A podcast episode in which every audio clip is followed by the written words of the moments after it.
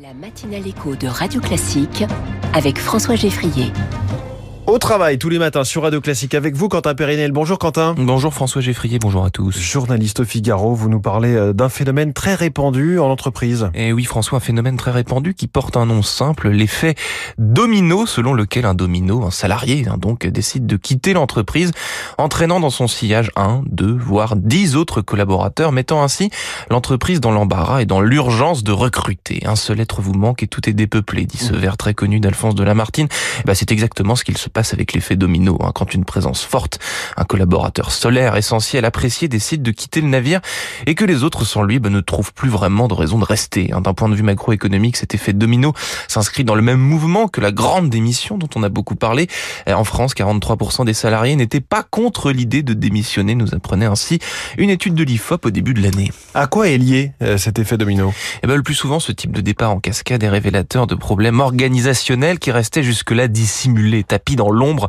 Euh, les départs successifs, François, sont le signe d'une mauvaise organisation ou de tension au sein d'une équipe ou de l'ensemble d'une structure. Or, dans un collectif de travail sous tension, il est possible de tenir tant que les forces vives se serrent les coudes, partagent une vision, des objectifs et une philosophie commune. Mais dès qu'un premier membre de la tribu décide d'abdiquer, il rompt le pacte implicite qu'il y ait euh, un groupe d'individus à l'entreprise et il ouvre ainsi la voie aux autres qui sont libres de faire pareil, de limiter ou de rester. Évidemment, il arrive qu'un départ n'en engendre aucun autre, quoi qu'il arrive c'est un moment en tout cas où chacun se pose la question, un moment de réflexion. Comment euh, une entreprise peut-elle éviter cette situation?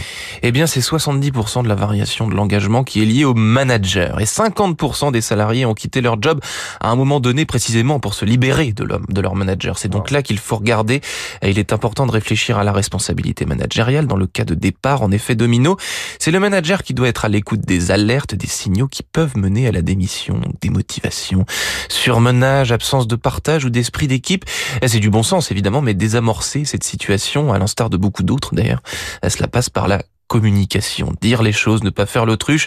Les démissions pourraient être évitées si collectivement nous avions tous le courage de questionner les faiblesses ou les dysfonctionnements d'une organisation. Alors ce qui est parfois plus facile à dire qu'à faire, j'en conviens. Courage, ne démissionnons pas. Merci beaucoup Quentin Périnel du Figaro avec nous chaque matin dans